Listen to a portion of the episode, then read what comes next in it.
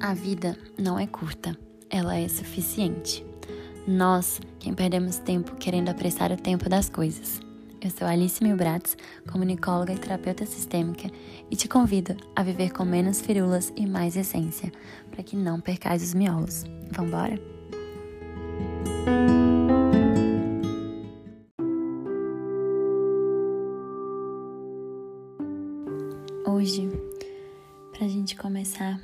Peço que você abra seu coração e escute com toda atenção para que toque a sua alma as palavras que eu tirei de uma palestra do Andrei Moreira, que é um médico constelador familiar e espírita, sobre perdão e como exercemos o divino dentro de nós.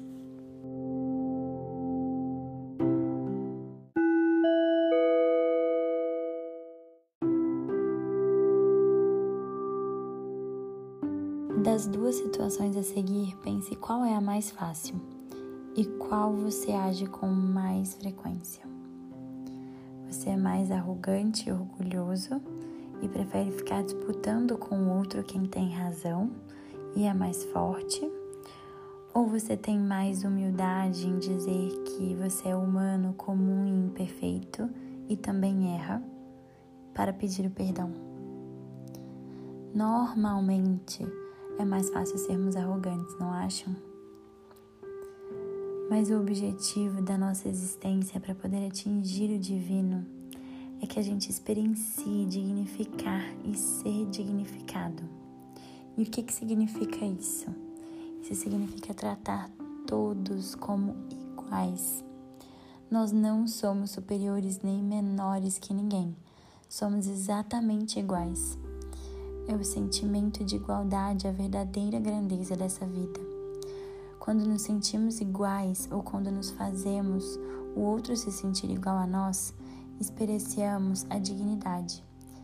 Verdadeiramente grande não é aquele que é maior, é aquele que se faz igual. É a experiência da dignidade que resgata. Se você quer socorrer alguém, ajude essa pessoa experienciando a dignidade. Porque não é através da crítica que ela vai se transformar, não é através da cobrança que ela vai se transformar. Ela muda através da dignidade de se mostrar igual. Tem muito adulto agindo como criança quando não se responsabiliza pelo que faz. E nós precisamos praticar essa autorresponsabilidade. E, é, e para isso a gente precisa ser mais humilde. Quando ficamos nos mutilando e autocriticando, estamos simplesmente perdendo tempo. Não há transformação na autopunição. Aquele que deseja se transformar deve olhar com ternura para si mesmo. Mas como fazemos isso? Dizendo para você: Eu me aceito como humano, imperfeito e comum. Só os especiais não se perdoam. Só os especiais não são perdoáveis. E só os especiais não podem recomeçar. Os especiais nem se arriscam a andar para não correr o risco de escorregar. Não perca tempo alimentando a culpa. Olhe para a culpa e fale: é minha. Aquele que repara a sua falta resgata a sua, a sua dignidade. Você se torna digno do respeito do outro, digno do cuidado, digno da atenção, de novas oportunidades. É preciso ser humilde para se arrepender e é preciso ser humilde também para ser digno e dar dignidade. Para que a gente possa construir o perdão, é necessário abrir mão das nossas mágoas, porque ninguém tem o poder de te magoar, só você mesmo pode magoar a si mesmo. Porque as, as mágoas são baús das nossas expectativas frustradas. Sou eu quem devo decidir abrir mão das minhas expectativas.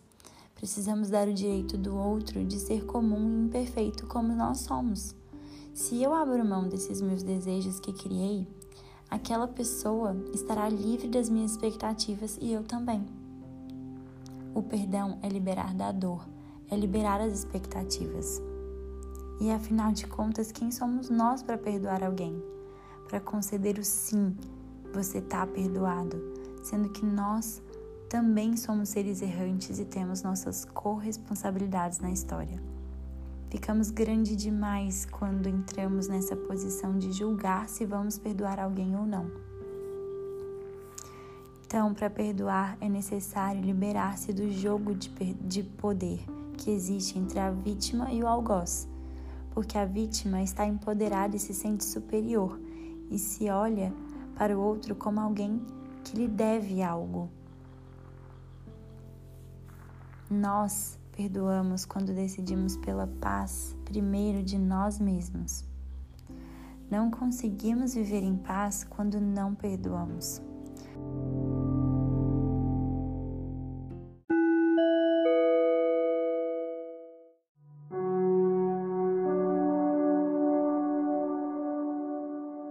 E agora, para que a gente já consiga colocar em prática um pouco do que ouvimos, porque sabemos que a nossa imaginação não difere o que é real do que não é. Você começa a tomar suas respirações, fazendo quantas respirações você julgar necessário, inspirando e expirando. E em sua frente, você vê uma pessoa que você precisa liberar, que você tá com uma mágoa. Ela olha profundamente em seus olhos e você também a vê. E assim, nessa posição, vocês começam a enxergar enxergar uma dor do outro, sem nenhum julgamento. Vocês conseguem ver que a dor de um não é tão diferente assim da dor do outro. E em contato com os olhos dessa pessoa, você diz: Eu te vejo. Eu vejo a sua dor. Eu vejo o seu sofrimento. Você sou eu e eu sou você.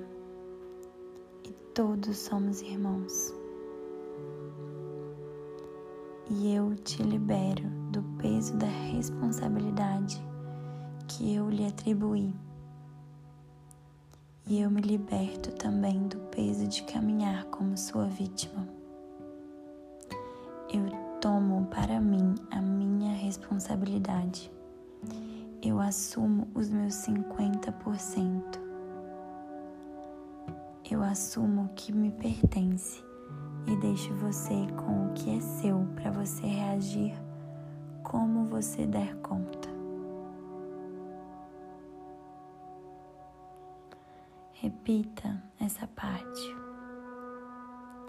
Eu te liberto do peso e da responsabilidade que eu lhe atribuí, e eu me liberto do peso de caminhar como sua vítima.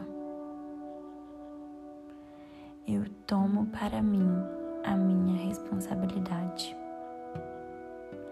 Eu assumo o que me pertence e deixo com você o que é seu.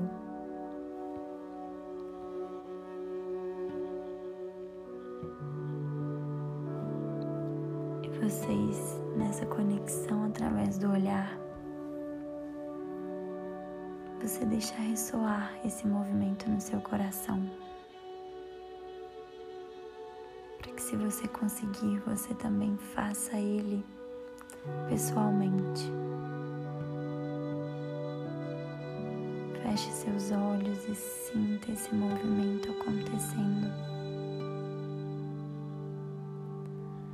Porque é através dos seres humanos que nos conectamos com o divino.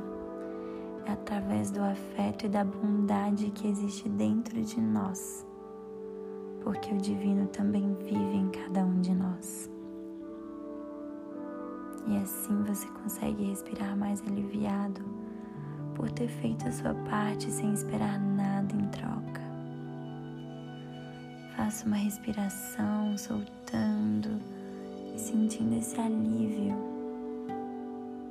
de deixar que a mágoa vá,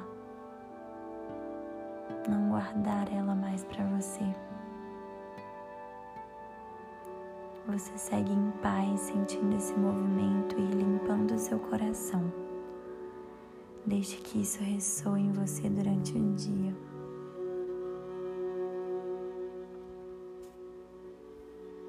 Se essa meditação te fez respirar um pouco melhor, te fez ter alguma caída de ficha importante, não deixe de compartilhar.